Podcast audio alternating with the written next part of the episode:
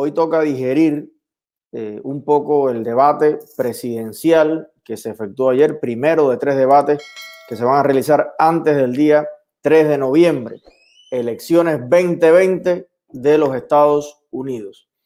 Eh, he visto varias, varios análisis, varias interpretaciones de lo que allí pasó, pero como siempre, además de las primeras impresiones, hay que ir un poquito más profundo a un análisis, digamos, más pensado, profesional. Y para eso yo no conozco a nadie mejor, más equilibrado eh, y más objetivo que nuestro amigo Andrés Albuquerque. Así que vamos a conversar, vamos a empezar la directa de hoy con nuestro profesor. Bienvenido, Andrés. ¿Qué tal? ¿Cómo estás? Buenas tardes. Buenas tardes a, tu, a tus seguidores. Bueno, eh, estamos en el primer minuto de directa y ya somos mil y picón de amigos aquí conectados. Hay mucha expectativa eh, de ver cuál es su opinión. Ya sé que estuvo conversando con alguna plataforma anoche, pero lo que se diga después de las, dos, de, la, de las nueve de la noche, no, ya ahí no, no se procesan bien las cosas. Siempre eh, yo he escuchado eso de que no, nunca opines el mismo día, date 24 horas y después de... Entonces yo sé que hoy eh, hay muchas cosas que usted ha pensado, analizado. Entonces sería básicamente cuál es su análisis, su resumen, quién ganó este debate de anoche. Lo, primero, primero que todo, muchas gracias por, por, la invitación. Siempre es un placer. Además, sé que tienes muchos seguidores y es útil porque eso hace llegar el mensaje. Además, tienes mucha gente dentro de Cuba y esto ayuda a que los que están en Cuba vean que nosotros no queremos reflejarle este país como el paraíso, como la tierra de la miel y la leche, como que llegaron los Reyes Magos, sino que les decimos las cosas en lo bueno, en lo malo, en lo que hay que mejorar, en lo que no ha mejorado y en todo para que sepan, porque tarde o temprano ellos van a tener esta misma oportunidad. Y si bien me quejo mucho de, de la abdicación de la clase política en el mundo completo, de Occidente para sus pueblos, no podemos dejar de reconocer que ya quisieran los cubanos tener esto que tenemos aquí, aunque sea con todas las cosas que yo te voy a señalar ahora negativas. Ahora, eh, voy a empezar por el, por el final. Normalmente la gente va increciendo y te dice, y creo que ganó fulano. El debate para mí de calle lo ganó Trump, pero no lo ganó por nocaut. No, el viejito le aguantó los 12 rounds y le dio algún que otro golpe, algún que otro jab. Pero lo más triste de todo es que Trump lo tuvo dos o tres veces con la cara expuesta. Bastaba que le diera un golpe y por estar de bocón, que es la única palabra que se me ocurre, hablando en lugar de escuchar lo que le decía el otro, no lo masacró.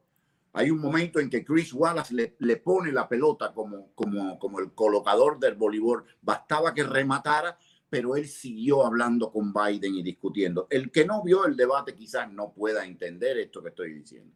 Y por eso yo quiero ir a uno o dos ejemplos concretos. Mira, eh, primero, Trump es como es. Los que votamos por él, votamos por él o con, los dedos en la nariz, o con mucho amor, o siguiéndolo ciegamente según la persuasión y el cariz de cada uno, pero lo conocemos y sabemos lo que es. Yo no puedo pedirle a Trump que cambie y se convierta en un Eliezer o un Albuquerque y que tenga calma y que escuche al otro, porque ese no sería él. Y entonces la gente empezaría a sospechar que o se está drogando o se, o se vendió. Ahora, tú puedes ser tú mismo sin ser lo peor de ti, sin ser tu peor enemigo. Él interrumpe, se sabe que no se puede interrumpir. Bueno, ese comportamiento tipo Dennis Rodman, el que jugaba con Michael Jordan en los Chicago Bulls. ¿Te acuerdas que se bajaba con todo el mundo? Bueno, ese comportamiento de Dennis Rodman está bien. Primero estaba bien cuando él era aspirante. Ahora es presidente y debe dar dos pasos atrás, calmarse un poquito. Y está bien sacar de paso a Joe Biden con alguna que otra interrupción, pero no dejar nunca de oír, porque Joe Biden le dejó le, pasó tres o cuatro que eran para, para noquearlo, para dejarlo tirado en el piso voy a ponerte el ejemplo finalmente. Hay una parte en que él le pregunta, bueno, pero usted va a desbordar las cortes para el, para el público que está en Cuba. La Corte Suprema tiene nueve miembros, un número impar. Siempre se hace un número impar para que no haya empate. La Corte Suprema no siempre ha tenido nueve miembros, ha tenido más, ha tenido menos, pero siempre un número reducido lo que da a cada juez de la Corte Suprema, que es el tercer poder de este país, la tercera rama de gobierno, un peso específico enorme. El plan de algunos demócratas es repletar la Corte con 15, 20, 25, de modo que cada juez tenga menos peso específico y que ellos puedan penetrar e infiltrar a quien le dé la gana y que siempre pueda haber eh, elección o nominación de jueces a la Corte Suprema. Esto es básico porque esto va al tejido mismo de la sociedad americana. Y Trump le pregunta, y bueno, y por fin, pack the court. Entonces, Biden dice, no, yo no voy a responder eso. Entonces, en lugar de Trump dar dos pasos atrás, cuando das el knockdown, que tumbas al tipo, lo primero que tiene que hacer es salir corriendo a tu esquina para que no tenga tiempo a recuperarse. Entonces él sigue enredado con él y no lo deja hablar. En lugar de retirarse un momentico, dejar que diga la barrabasada que iba a decir, porque Biden no tiene que decir, y después mirar a la cámara. Trump no miró una sola vez a la cámara. Un hombre que viene de los medios, santo Dios. Es, para votar a todos sus asesores. Anoche había que haberlos votado a todos.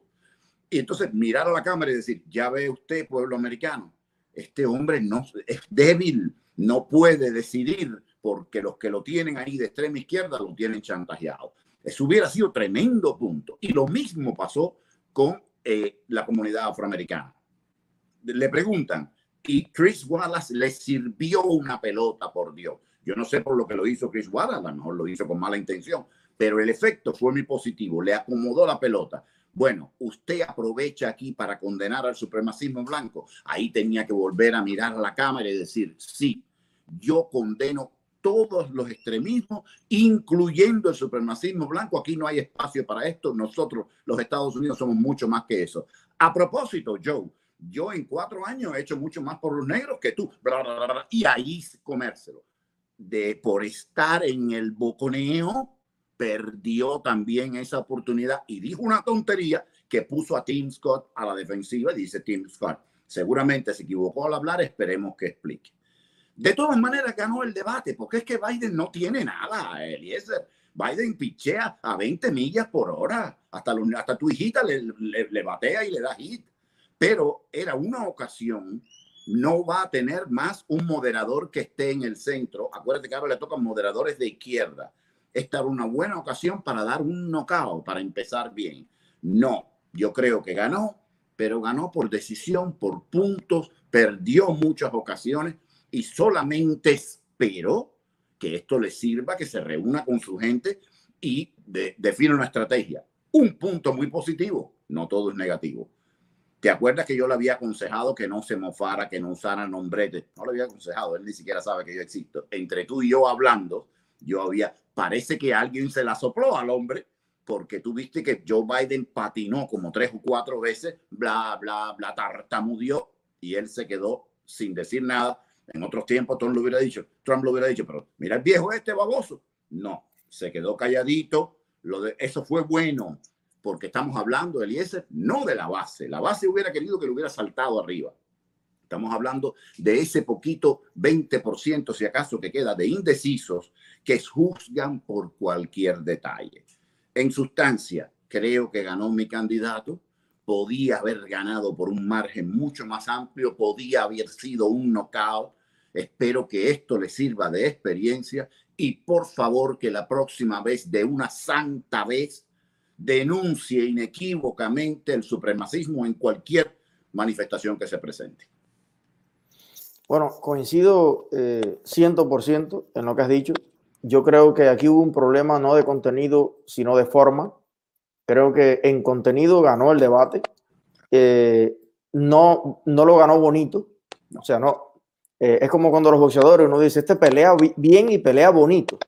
No, bueno, no peleó bonito, pero dio, dio más golpes. Ahora, eh, hay algo que a mí sí me llamó la, la, atención y te digo, Albuquerque, porque yo había escuchado muchas veces de que Biden era, estaba, estaba flojo, físicamente, eh, a nivel de programa, a nivel de argumento, yo lo vi más flojo de lo que, de lo que me habían eh, pintado. Honestamente, y, no lo digo ni para mofarme de él, ni mucho menos, porque yo no me alegro y yo llegaré ahí también, si Dios quiere, seré una persona muy longeva, pero eh, yo no lo veo en condiciones físicas eh, para asumir la altísima responsabilidad en el momento tan crítico que está viviendo la guerra geopolítica entre potencias en el mundo, lleva de cierta maldad, entre comillas, de, ver las cosas eh, con ojo de águila. Y, yo veo un comandante en jefe o un posible comandante en jefe de, de lo que representa a los Estados Unidos bastante deteriorado. Pero lo que me gustó a mí más del tema de, lo que me gustó más de Trump fue que yo lo veo, o sea, yo entiendo en lo que él cree. O sea, eso es lo que me pasa. Entiendo lo que él, en, en los valores que él cree y voy con eso. O sea, a mí me queda claro cómo piensa Trump, pero me pasa lo contrario con Biden. A mí no me queda claro cómo piensa Biden sobre la violencia, sobre el tema de la salud y los seguros, sobre el tema eh, general de la ley y el orden, estas cosas que sacó del medio ambiente y de, la, y de las emisiones y de todo esto me pareció como un, una, tirarle una galletita a todos estos grupos que, son, digamos, integra a la izquierda todas las calificaciones de, yo ayer decía por la noche, los que allí dicen que el gallé cubrió a la galliné y puso un huevé. Esa, ¿saben? Esa materia. Y entonces dice, bueno, vamos a tirar a los ambientalistas ahí un poquito, pero objetivamente las emisiones de los Estados Unidos se han reducido considerablemente sin que ningún pacto y sin que ningún país tenga que decir lo importante que es tener un agua limpia. Un, bueno, Estados Unidos no forma parte, o sea, no forma parte de muchos instrumentos que los países que están dentro de esos instrumentos están hechos talco. Sea, hay veces que tú lo sabes por ti mismo, no tiene nadie que venir a decirte eh, las cosas. Yo, yo he sobrevolado hasta en avioneta a Miami y tú miras para abajo y tú ves las fábricas, las cosas, tú no ves ni humo, chico. todo verdecito, todo limpiecito. Aquí, aquí hay normas que son más rigurosas que las que exigen muchos de esos pactos. Pero en general, lo que me pasa es esto y ahí, ahí te pregunto. O sea, eh, yo siento cuando escucho hablar a Donald Trump, no, no es que esté escuchando rigurosamente palabra por palabra lo que está diciendo, pero logro conectarme con ese amor profundo que él siente hacia los Estados Unidos, lo que simboliza en Estados Unidos, y cuando dice, yo no voy a permitir que destruyan esto. El país donde yo tuve las oportunidades, la tuvo mi familia, pero lo han tenido blancos, negros, mestizos, y si ustedes llegan al poder y empoderan a esa extrema izquierda, esto se jode. Por el otro lado, lo que veo es mucha no querer caerle mal a esas fuerzas que están eh, haciendo ese trabajo tan feo de complicar todo antes del, 3 de noviembre. Eh, a, ti te pasa eso con el mensaje o, tú sí entiendes a Biden? Mira, eh, quiero hacer una anotación. A mí me pasa lo mismo con Trump. Yo entiendo el mensaje de Trump mucho mejor, pero hay una cosa, tú y yo conocemos a Trump, no somos indecisos, por lo menos no somos indecisos en eso.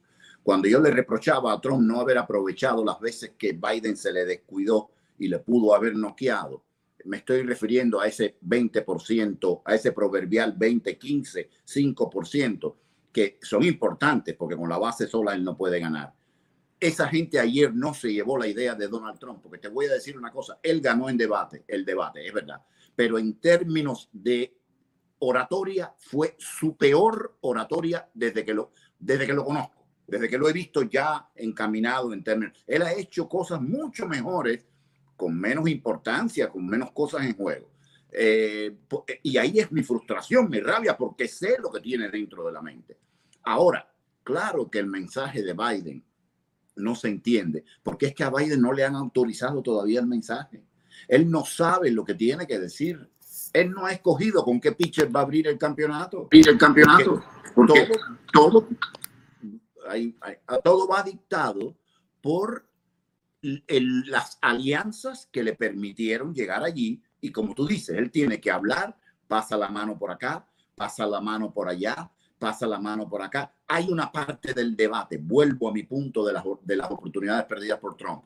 Cuando él dice, yo soy el Partido Demócrata, yo gané, yo soy el Partido Demócrata, ahí Trump tenía que haberle saltado, interrumpido, ahí sí valía la interrupción y haberle dicho, bueno, y si tú eres el partido, ¿por qué tu plataforma no está en la calle ya?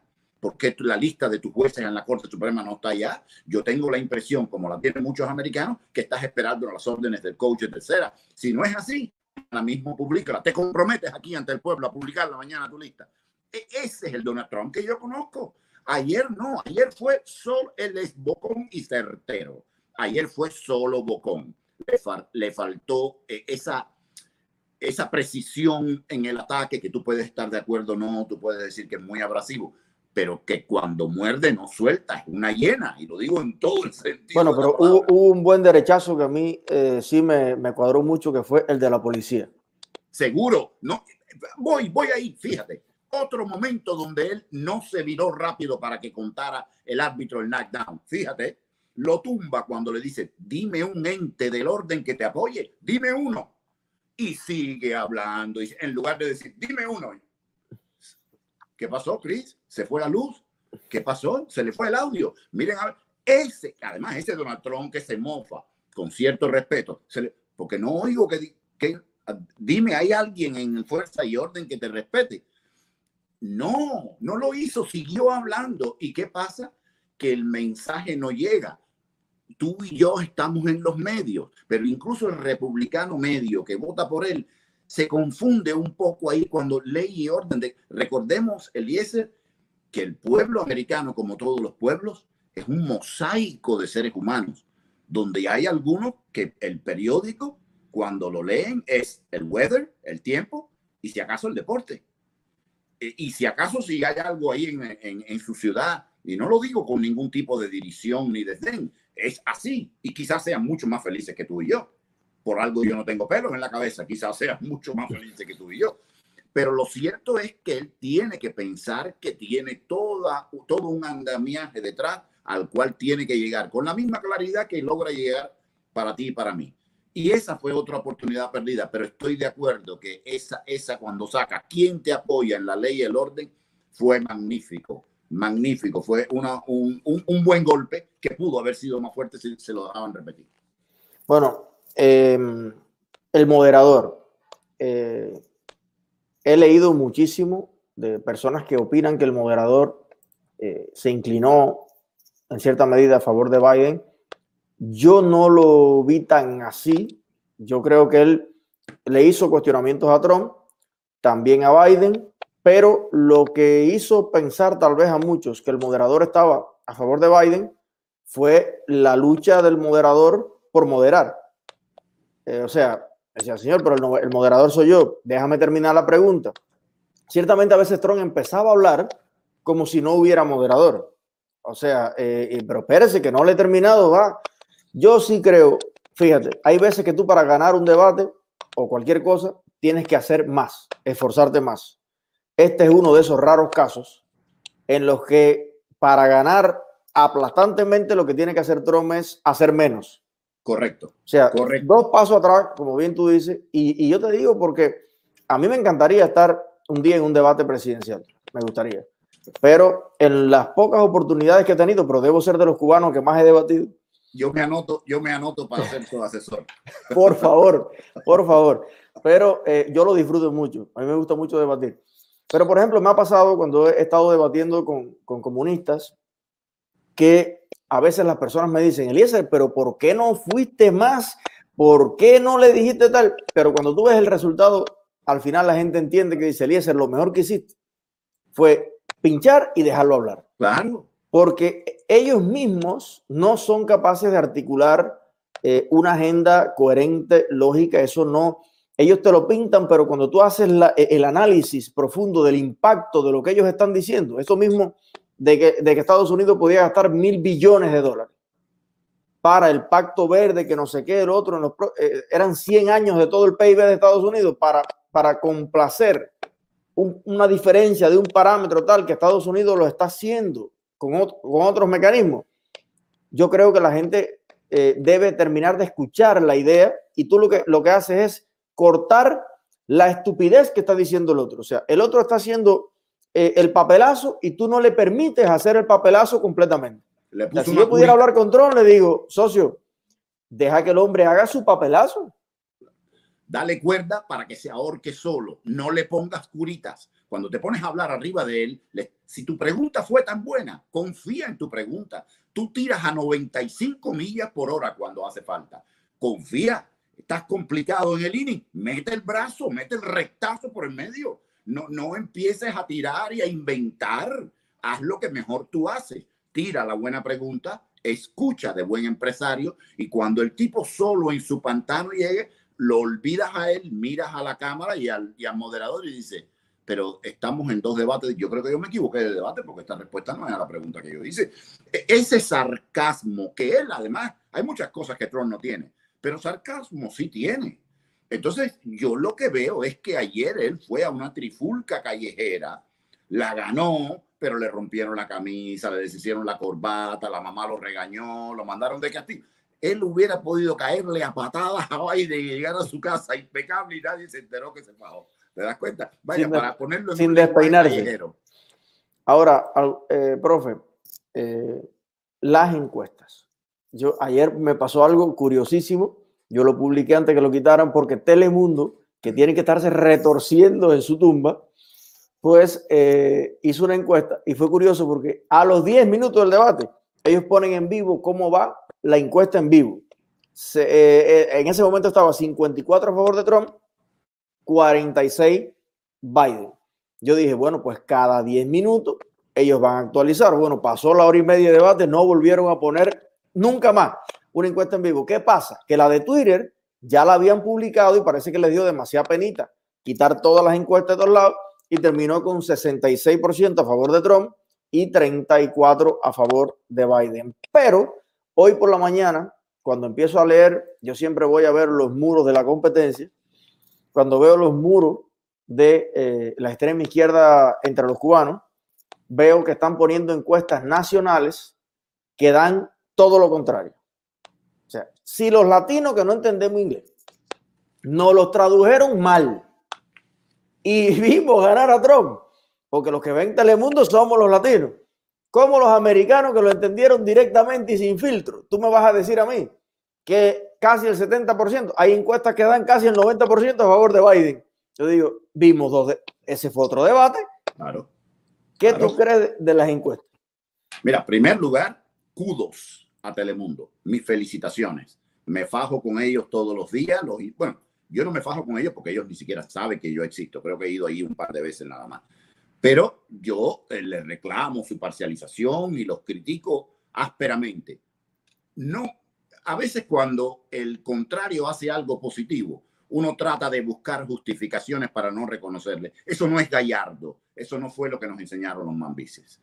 Este enemigo en la noche de ayer se comportó bien, por los motivos que sea, y a mí no me interesa por qué fue. Tuvo el coraje de publicar un resultado que era eh, eh, apabullaba a su candidato. Mira, oye, gracias, se lo celebro Está bien, le dio credibilidad por 10 minutos. Magnífico. Hay algo que tú dices que tienes mucha razón. Se supone que Biden vaya mucho más fuerte entre los hispanos que entre los anglos. Se supone, fíjate, según la narrativa, vamos a, yo no, esto no lo está diciendo que yo estoy interpretando la narrativa que nos quieren bajar por la garganta todos los días. Aquí los hispanos somos todos unos pobrecitos que no cometemos ningún delito, que nos maltratan, que nos violan, y nosotros venimos a trabajar y somos los que contribuimos con esto. Mientras los anglosaxos se están echando fresco en su casa, son unos delincuentes que se drogan, son racistas, asquerosos y son los que no tienen sometidos. Fíjate, esa es la retórica. Entonces, si esa es la retórica, ¿cómo es posible que estos blancos explotadores hayan votado por, por la izquierda en contra del el narcisista, ta, ta, y todo lo que se le dice? Y los hispanos, que somos las víctimas, hayamos votado por la persona que, que, nos victimiza, hay algo que no me cuadra. Y el problema es que esta, que esta encuesta parece que se hizo sin tener que dar cara o nombre y apellido. Y eso te da una indicación del voto silencioso que ya pasó en el 16 y puede volver a pasar aquí. La gente no te dice por quién va a votar por temor al abuso, al acto de repudio, pero en la soledad de, que, de aquel cubículo pone la cruz o rellena el cuadrito que más le convenga. Esto pudiera ser una voz de alerta de que en la comunidad hispana hay gente que está cansada del estereotipo y de estar en la plantación de los demócratas. como mismo está ocurriendo en menos, pero en cierta medida, en la comunidad negra. Entonces, aquí puede haber sorpresa para todo. El resultado no se sabrá hasta el día final, pero puede haber sorpresas para todo. Y a mí también me llama la atención la encuesta de Telemundo. Te hago una pregunta, aunque aquí el que, que hace la pregunta eres tú. No, no, venga. ¿Univisión sacó alguna encuesta? No creo. No, seguro, Que, seguro que la hizo y dijo, mira, Chepo, Chepo, déjala pasar. Y la, la, votaron. Una de las que sacó encuesta fue la CNN, es una de las que da como ganador absoluto a Biden. Sí. Em, pero bueno, las encuestas la vez pasada fallaron. Vamos a ver esta vez. Eh, ahora, me gustaría preguntarle algo, profe. Eh, eh, hay un video que yo no estoy de acuerdo con todas las palabras. Déjeme decirle, no es mi manera de, decir, si yo fuera a decir lo mismo, lo diría de otras formas, pero entiendo que eh, la gente en su lenguaje callejero, pero, pero es como con Trump, ¿no? Trato de ir al, sentido mismo. Yo quiero invitarlo a ver el video. Es un videito cortico de eh, un cubano eh, negro de aquí que pero explota ya contra los familiares que tiene en Cuba y que eh, con el debate y con otras cosas no paran de hablar de Trump. Y eh, porque ahí viene el otro comentario que le voy a hacer y es cómo se vivió dentro de Cuba este debate presidencial en los Estados Unidos. Es muy curioso. Es muy curioso. Y lo quiero invitar a ver este fragmentico y comentarlo eh, enseguida. Ok. Producción. Oye, la gente me pregunta, coño, negro, estás de pinga, negro, te vas a volver loco. Mira, yo tomo yogur. Los videos principalmente yo los hago para mis familiares. Mira, yo tomo yogur, mira. Mantequilla, mira. Tostada con huevo, mira. Mayonesa, mira. Mayonesa. Los videos míos yo los hago principalmente para mi familia. Porque son los más revolucionarios, son los que más hambre pasan posiblemente en, todo, en toda Cuba. Te voy a decir, a ver, ¿cómo te explico? Eh, es que, es que son tantas cosas. Tú hablas con un, con, un familiar mío y lo primero que te dicen es, oye, está de pinga, Donald Trump es usted, es un hijo de puta, es esto, es lo otro. Caballero, Donald Trump puede ser el hijo de puta más grande que existe en la faz de la tierra. Puede ser el hijo de puta más grande que existe en la faz de la tierra. Tiene cuatro años de presidente. Si vuelve a salir de eso, son sus últimos cuatro años. Quiere decir que ese hijo de puta estuvo gobernando Estados Unidos por ocho años. ¿Me entiendes? Tenemos la posibilidad de que en, cuatro años más, porque ojalá que salga Trump de nuevo, que en cuatro años más se vaya y entre otro presidente. Nosotros hemos tenido el mismo sistema por 60 años por 60 años el mismo sistema, que no deja al guajiro sembrar, que no te deja comer carne re, que no te deja comer langosta, que te echó a perder todos los campos de limón, que te echó a perder todos los campos de naranja, que en Cuba no hay fruta bomba, que en Cuba no hay plátano, que en Cuba no hay jabón, que en Cuba no hay pasta, ¿ok? Y ustedes no dicen que qué hijo de puta es Díaz Canel, ni qué hijo de puta es, Fidel, ni qué hijo de puta es Raúl. Ustedes no dicen nada de eso. Dejen de criticar ya a la gente de afuera y critiquen a ustedes adentro. Ustedes saben más de Donald Trump que el presidente de, del Poder Popular.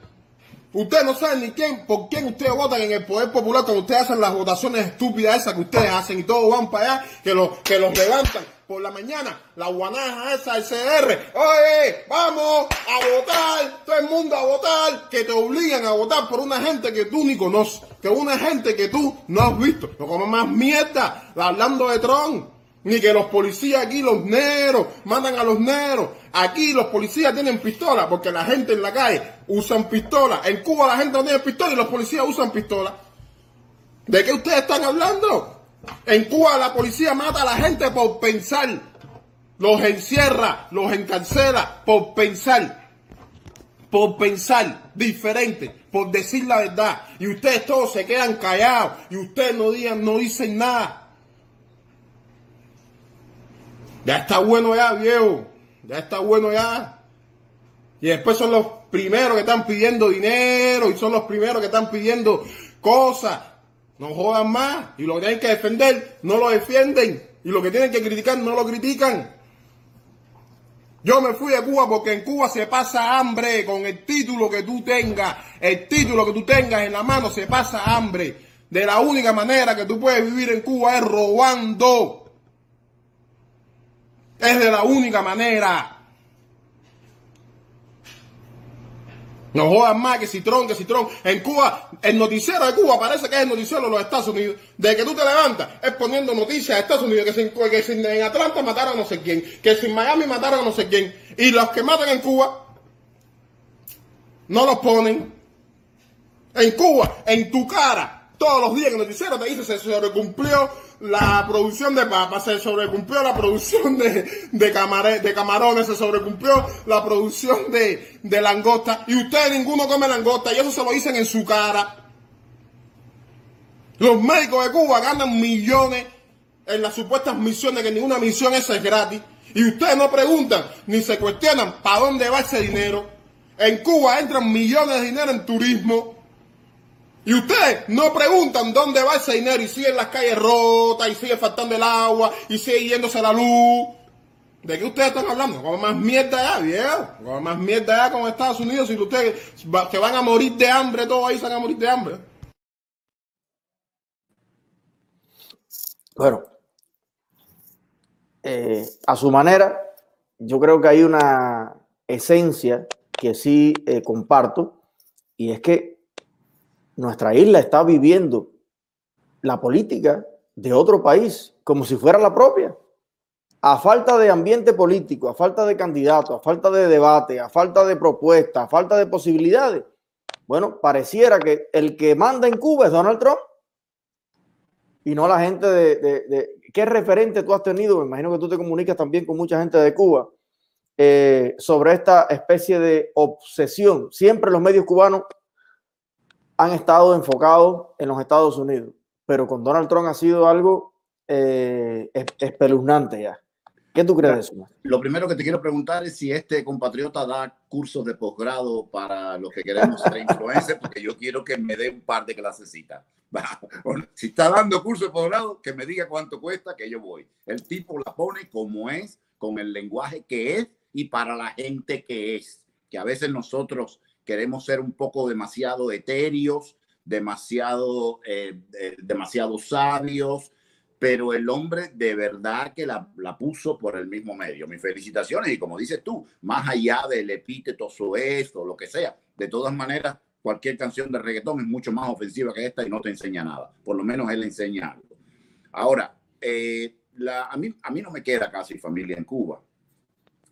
la gente que me conoce gracias a ti y a otros opositores y algunos que conozco de hace mucho tiempo, saben cómo pienso y no le buscan las tres patas al gato porque yo quizás no con la locuacidad del camarada, pero como se dice en cubano, me mando y me zumbo también. Cuando empiezan a hablar tontería, pues le pongo ejemplo.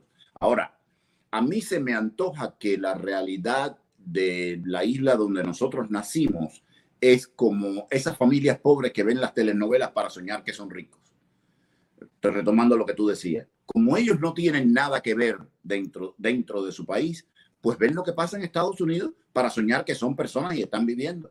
El problema es que una persona cuando vive en Cuba, entre, entre arena, humo de tabaco y ritmo de timba, la vida se le escapa. Y cuando mira hacia atrás se da cuenta que se murió y no hizo nada.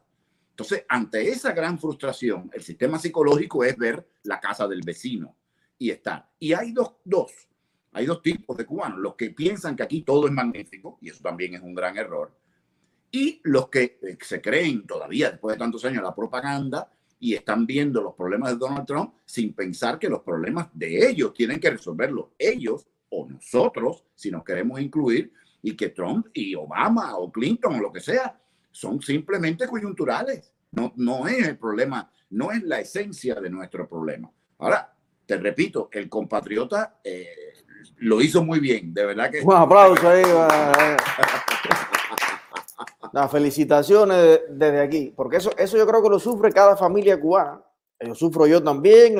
A mí cada rato me entran con la historia, tron, tron, tron, tron, tron. Y, hace poco tuve ese debate con gente que yo adoro de, mi sangre. Y el tema es que yo le digo, hermano, tienes que cuestionarte algo. No es normal que para comprar la comida en Camagüey tú tengas que esperar que la sobrina tuya cobre en Jayalía. Sí. O sea, eh, eh, eh, entiende que eso es algo anormal completamente. hay, hay, una cosa que te quería mm, anotar, Eliezer. Nosotros tenemos que empezar, yo soy el primero y me has oído muchas veces que critica cuando los francotiradores de aquí llaman a la insurrección desde la comodidad de su casa con aire acondicionado. Yo creo que hay que tener respeto y lo que uno no hizo no se lo puede pedir a otros. Si, si después lo hacen, bueno, se le aplaude, pero no podemos pedir lo que, no, lo que no fuimos y no somos capaces de hacer. Dicho esto, yo creo que como mismo los comunistas te chantajean con la comida y con las golosinas, de este lado tenemos que empezar a hacer una labor. Y si yo pienso de una cierta manera, me escapé, y mi pariente de allá vive de mí porque aquello es un estado fallido. Y la prueba más grande es que él tiene que esperar a que yo cobre para comer. Entonces, mira, papito, yo te mando, según mis posibilidades, una tierrita para que tú vivas, eres mi sangre, te quiero. Pero hay que pasar el círculo político. Recuérdate que en Cuba para tener buenos trabajos hay que pasar el círculo político y leer la tontería que dice el imbécil de turno. Entonces, también le damos el círculo político. Ah, no, yo no estoy para eso, no me interesa la política. Bueno, pues te jodiste porque no te voy a mandar un centavo hasta el mes que viene. El mes que viene me dice si estás dispuesto, dispuesto al círculo político. Y el que me oye quizás diga, oye, este Burker que se ha radicalizado, oye, tan fino que era, y, qué sé yo, cómo va a pedir. Señores, eh, hay que aprender del régimen las herramientas que le funcionan. ¿Usted quiere cosita buena? Por lo menos escúcheme la descarga.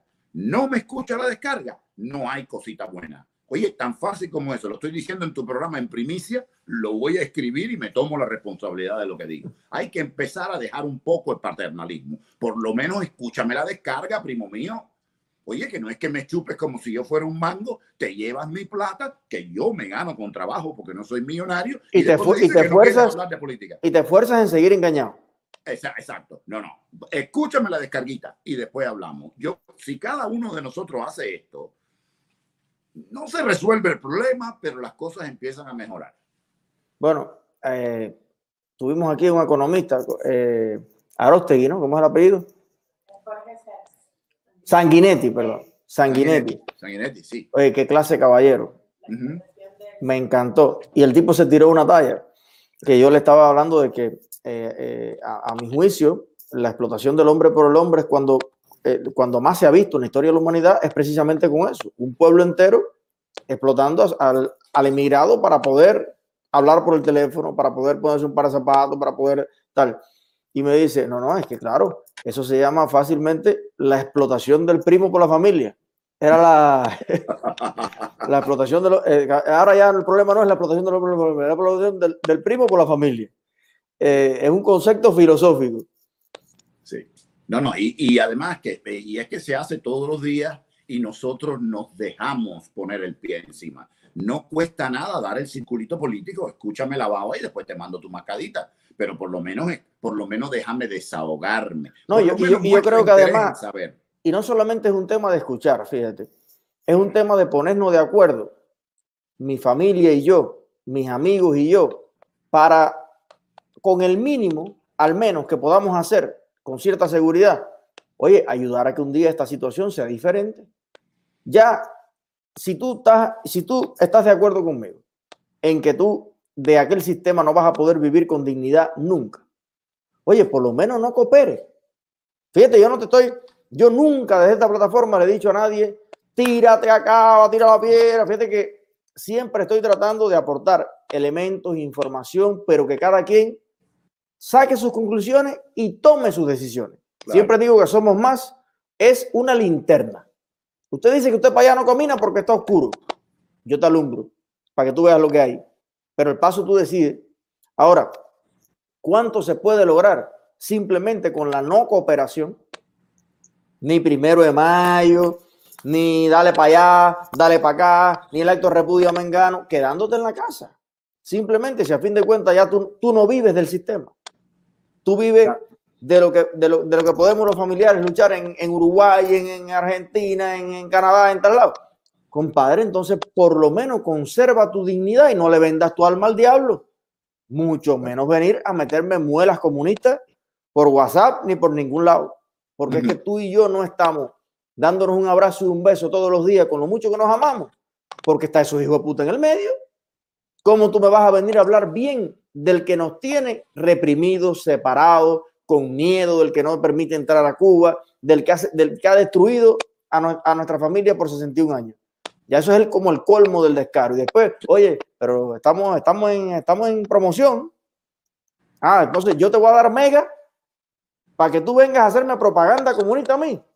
No, no, estás loco. Cuando el comunismo sea tan rentable que yo tenga que depender de una recarga de ellos, entonces yo le voy a, le, voy a ir la mola común. Yo quiero, yo quiero señalarte dos puntos, Eliezer, que, y, que me crea. Yo creo que ya la gente que te sigue, que me ve en Cuba, sabe que yo no soy ni revanchista, ni apocalíptico, ni mucho menos. Pero hay dos puntos importantes. El primero es este que sí, eh, la gente que sufre, uno que está afuera, debe ayudarlo. Y yo estoy a favor de que uno ayude a su familia. Eso es sacrosanto, eso no se puede juzgar. No tenemos derecho a juzgar lo que cada cual haga con su familia. Y eh, repito siempre que yo nunca me alcé, nunca me tiré a la calle. Por eso no le pido a nadie que lo haga. Ahora, dicho esto, también te voy a decir lo que yo hacía cuando vivía en Cuba. Yo jamás tuve celular. Yo jamás tuve quien me escribiera de fuera. Bueno, quien me escribiera de fuera porque habían sido clientes míos, a veces hasta políticos americanos, porque yo traducía. Y, pero familia que me mandara dinero, no tenía, no tuve celular, no tuve horas de internet, no tuve nada de eso y la hemoglobina jamás me bajó. Yo no me morí por no tener esas cosas. Entonces, ahora, si uno de nuestros primos no tiene los cinco minutos para ver el último video de Netflix, que a lo mejor tú y yo no hemos visto, oye, le, le da chango con conocimiento mi pobrecito, y esta gente son unos tacaños, esta gente de Miami, tú sabes lo que es que yo me tenga que perder esto. Ya Vertico lo vio, porque es la última, están en la última más que tú y que yo, entonces no tienen tiempo para hablar con nosotros de política, para escucharnos la descarga. Y están viviendo mejor de lo que yo vivía cuando estaba allá. Una cosa es la medicina, el recurso médico, alimentarse.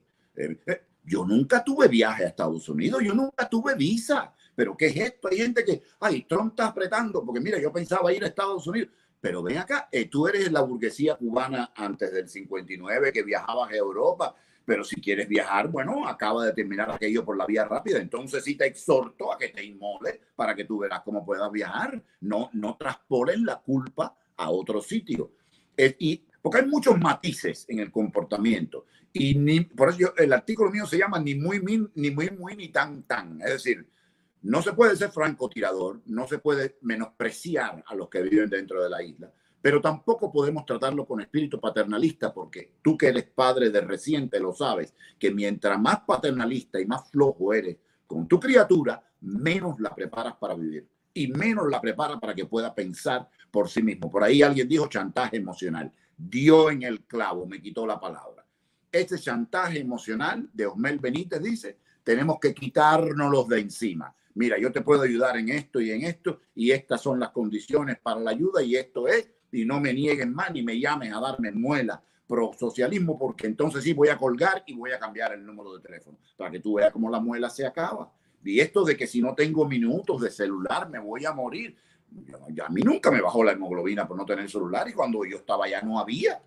Entonces, no sé, llegamos a un punto, oye, aquí hay personas, Eliezer, sin exagerar porque los conozco, no voy a decir nombres, no se trata de demonizar ni asesinar el carácter a nadie, pero aquí hay personas que viven cuatro o cinco en sistema de efficiency, oliéndose todas las emanaciones epiteliales unos y a otros, trabajando en dos o tres trabajos para una vez al mes o cada dos meses ir a Cuba a ser el señor Robert De Niro, ya tú sabes, el padrino. Entonces allá tienen de todo y el hombre aquí está de esclavo bueno, esta película tal vez se decía que este era el país imperialista y aquellos son los esclavos y resulta que ahora los esclavos están aquí y los imperialistas están del lado allá. O sea que Miami es el patio trasero entonces de, Camagüey. Sí, eh, es el lugar donde se imprime el dinero que circula en Cuba. Entonces yo me pregunto, ¿hasta cuándo, caballero? Y eso para nada está en contradicción con ayudar a tus seres queridos, sean familia o no. La compasión es parte del ser humano, pero la compasión, no una dependencia eh, eh, morbosa y enfermiza en la que tú terminas siempre quedando mal y tú quieres trabajar lo más posible para quedar bien con alguien con quien nunca podrás quedar bien, porque el sistema de valores de ese ser humano, por los motivos que sea, y en parte por culpa nuestra por habernos ido, está totalmente descalibrado y deformado. Maestro, eh, te agradezco muchísimo eh, estos minutos y lo agradece muchísimo el público. Somos 4.400 personas conectadas en este momento. Eh, sabes que tienes un club de fans enorme aquí. Y, te dejo un poquito para que descanse, porque ahorita vamos a dar más muela en, en directo. Sí, señor, sí, señor. Muchas gracias. Un abrazo y salúdame a todo el mundo y a los amigos de Cuba. Los quiero mucho, con mucho amor, sincero y del bueno y sin, y sin ningún tipo de displicencia. Gracias, mi hermano. Un abrazo.